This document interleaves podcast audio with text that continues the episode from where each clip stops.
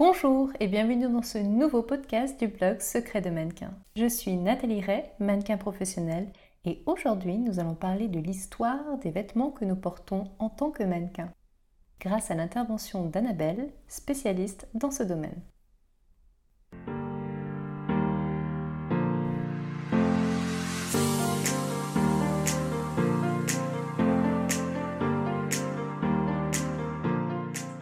Intéressez à la mode, vous connaissez sans doute Annabelle, qui est plus connue avec son Instagram Déshabillons la mode. Sur Instagram, Annabelle nous dévoile l'histoire passionnante des vêtements que nous portons. Bonjour Annabelle. Bonjour. Merci d'avoir accepté cette interview. Merci à toi. Alors, est-ce que dans un premier temps, tu pourrais te présenter? Bien sûr. Je m'appelle Annabelle, j'ai 27 ans et je vis en banlieue parisienne. Depuis dix ans au moins, je suis une grande femme de mode. J'ai donc décidé de faire des études dans le marketing et la communication de mode. J'ai décidé en parallèle de mes études de faire de nombreux stages, notamment dans la presse féminine et pour des émissions TV de mode. J'ai pu côtoyer à de nombreuses reprises des mannequins lors de défilés ou de shootings. Je travaille actuellement en tant que chargée de communication dans l'innovation et la recherche, et particulièrement pour un programme qui s'appelle CARA, il vise à accroître la compétitivité des entreprises de la mode et du luxe grâce à la recherche française. Comment t'es venue cette idée de créer Déshabillant la mode? Ce fut en fait lors du premier confinement. J'ai toujours été attirée par l'histoire et la sociologie de la mode. J'adore déambuler des heures dans les musées. Nous portons en fait des vêtements tous les jours, mais connaissons-nous vraiment l'histoire ou les anecdotes derrière chacun d'entre eux? Je propose donc des vidéos courtes de 2 minutes 30 à 5 minutes qui présentent une pièce iconique de notre garde-robe, comme le trench, le cardigan ou encore la marinière. Il me semble aussi que ton but avec euh, des habillants la mode, c'est de mettre en avant euh, des jeunes marques. Comment est-ce que tu les sélectionnes? Comment ça se passe? Exactement, il est vraiment important en fait pour moi de mettre en avant des jeunes marques, notamment françaises, qui produisent en France ou en Europe.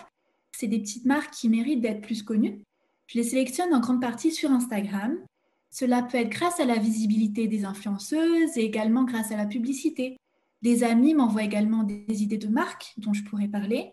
Parfois, je regarde aussi des hashtags comme Made in France ou Créateurs français et je les sélectionne selon les produits qu'elles proposent, par rapport à leurs valeurs, à leur engagement éthique ou à leur originalité.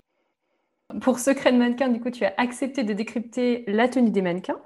Aujourd'hui, tu as décidé de nous parler du débardeur. Le débardeur, c'est quelque chose qu'on utilise beaucoup en tant que mannequin. On nous le demande pour les castings, on nous le demande pour aussi souvent pour les Polaroids. Est-ce que tu peux nous en dire un peu plus sur euh, l'histoire du débardeur? Oui, bien sûr. Donc tout d'abord, le débardeur, c'est un vêtement fin qui est sans manches et il a été inventé dans les années 1860 par un manutentionnaire des Halles de Paris qui est à l'époque un marché de vente de gros de produits alimentaires un jour, ce fameux manutentionnaire arrive avec un pull en laine dont il a découpé les manches. Le fait de porter un pull épais à l'époque, ça entravait les mouvements des manutentionnaires. En plus, c'était vraiment de gros gaillards. Et ses collègues, ils ont vraiment adoré, ils ont été séduits par cette idée et ils ont décidé en fait de porter le même vêtement. Et à l'époque, en fait, Marcel Essenberg, c'est le propriétaire de la bonnerie, bonnetterie pardon, Marcel à Roanne, qui s'est ensuite mis à produire ce maillot de corps à qui il a donné son nom. D'ailleurs, donc le mot débardeur, il vient du verbe débarder, qui consiste à décharger des marchandises à quai. Et ce qui est vraiment drôle en fait dans cette histoire, c'est qu'elle est très ressemblante à l'histoire du cardigan. James Thomas Brudenell, qui s'appelait le comte de cardigan, ça ne s'invente pas, il a découpé en fait en 1854 son pull d'un coup de sabre, parce qu'il avait vraiment trop chaud, il sentait trop à l'étroit, et un soldat a ramassé le pull, il a rajouté des boutons, d'où le cardigan. Donc vraiment, ces deux histoires, le cardigan et le débardeur se ressemblent vraiment beaucoup. Le débardeur, à l'époque, c'est un vêtement de dessous. Son élasticité qui épouse les formes, ça absorbe l'humidité, c'est vraiment idéal à porter à même la peau. Traditionnellement, le débardeur, il est 100% en coton, mais bien sûr, on peut également le retrouver dans différentes matières, comme de la laine, de la soie. Le débardeur quitte son statut de sous-vêtement pour devenir un vêtement porté par les soldats tout d'abord, ensuite les agriculteurs, les ouvriers, notamment sur le port de Marseille. On se souvient par exemple du fameux film Les temps modernes de Charlie Chaplin, où les ouvriers portent des débardeurs. Il est également porté lors de la pratique de sport, étant donné qu'il est absorbant et adapté à l'effort.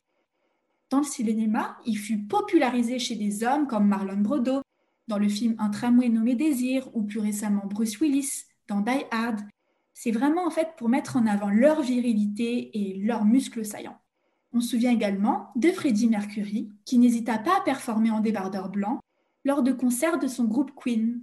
Concernant les débardeurs chez les femmes, ça arrivait un peu plus tard, c'est en 1912 en fait, lors de l'introduction de la natation pour les femmes aux Jeux olympiques, et les nageuses portaient des costumes très similaires aux débardeurs modernes, mais donc forcément avec une pièce supplémentaire qui était un short. C'était une sorte de combinaison short, et tout le haut, ça ressemblait vraiment aux débardeurs modernes. Pour les femmes, le débardeur fut vraiment porté à partir des années 1920. C'était très important.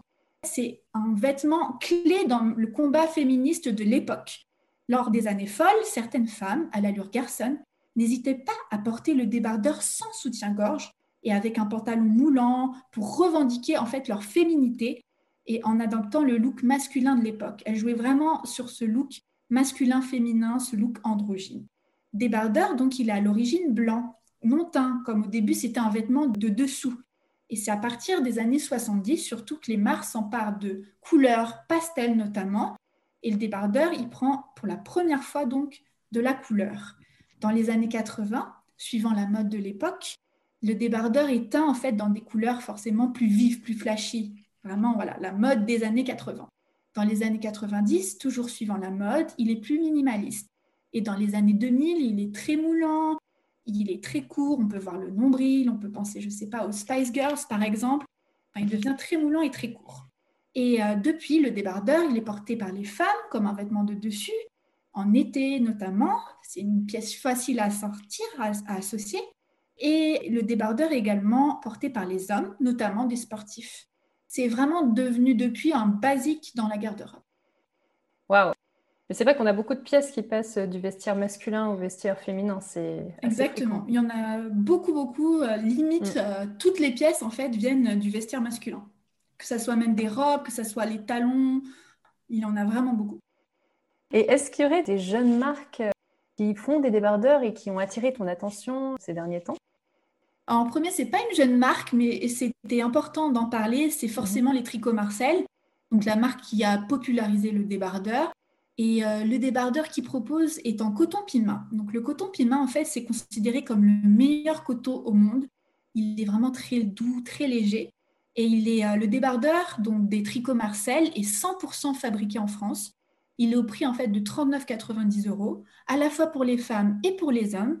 Et ce débardeur en fait est proposé aussi pour les enfants.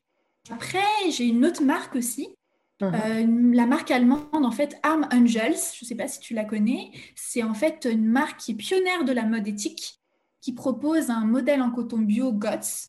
Donc GOTS, en fait, c'est une norme, c'est la norme la plus élevée qui concerne le coton. Ça assure que le coton est biologique, que c'est cultivé sans pesticides, que les conditions de travail sont régulées. Et le coton bio, c'est environ 25 fois moins d'eau utilisée que le coton classique. Donc, c'est vraiment pas négligeable. Et ce débardeur, il est au prix de 19,90. Et en dernière marque, j'ai pensé à la marque Réunie. C'est une marque que j'apprécie beaucoup. C'est une petite marque française. Elle a peut-être un an ou deux ans, même pas. Elle propose des pièces co-créées avec nous. La marque propose des questionnaires sur son site tout au long de l'année sur des pièces justement phares, des pièces comme la chemise, comme le pull, comme le cardigan. Et cette fois-ci, ils vont faire donc le débardeur en mars. J'ai hâte de voir ça. Est-ce que tu as des projets à venir? C'est une très bonne question. Je n'en ai pas particulièrement, mais je dirais continuer à proposer du contenu euh, ludique et instructif pour des habits en la mode et continuer toujours à travailler en fait en rapport avec la mode car c'est ma passion. Donc autant allier l'utile et l'agréable. Dans ton travail, tu as côtoyé pas mal de mannequins, ou tu côtoies au quotidien hein, pas mal de mannequins. Qu'est-ce qui, selon toi, permet à un mannequin de se démarquer? Tout y croire. Il faut jamais baisser les bras. Tout le monde, on va dire, a ses hauts et ses bas, mais il faut vraiment être, euh, il faut y croire, il faut être optimiste, il faut être curieux, il ne faut pas hésiter à faire des rencontres. Et je crois vraiment à tout ce qui est euh, loi de l'attraction, en fait. Donc, tout ce qui est à dire que les pensées positives attirent les expériences positives. Merci beaucoup Annabelle. Il me semble que tu vas peut-être euh, préparer d'autres pièces dans les prochains mois. Exactement, je vais vous décrypter d'autres vêtements emblématiques donc de la garde-robe euh, d'un mannequin. Est-ce que tu as des indices à nous donner? Bien sûr. Alors pour la prochaine pièce, je dirais comme indice. Kate Moss. Ok. J'ai vraiment euh, hâte d'en savoir plus. Retrouvez donc Annabelle, donc c'est sur euh, Déshabillons la mode, donc tout attaché, et c'est sur Instagram. Merci infiniment Annabelle pour cette interview. Merci Et je te souhaite beaucoup, Nathalie. tout le meilleur. Et Merci. à bientôt. À bientôt, Nathalie. À bientôt. Si cette interview vous a plu, n'hésitez pas à vous abonner à Secret de Mannequin sur Instagram, Facebook et à visiter le blog. Je vous remercie de votre attention et je vous dis à tout bientôt sur Secret de Mannequin. Thank you.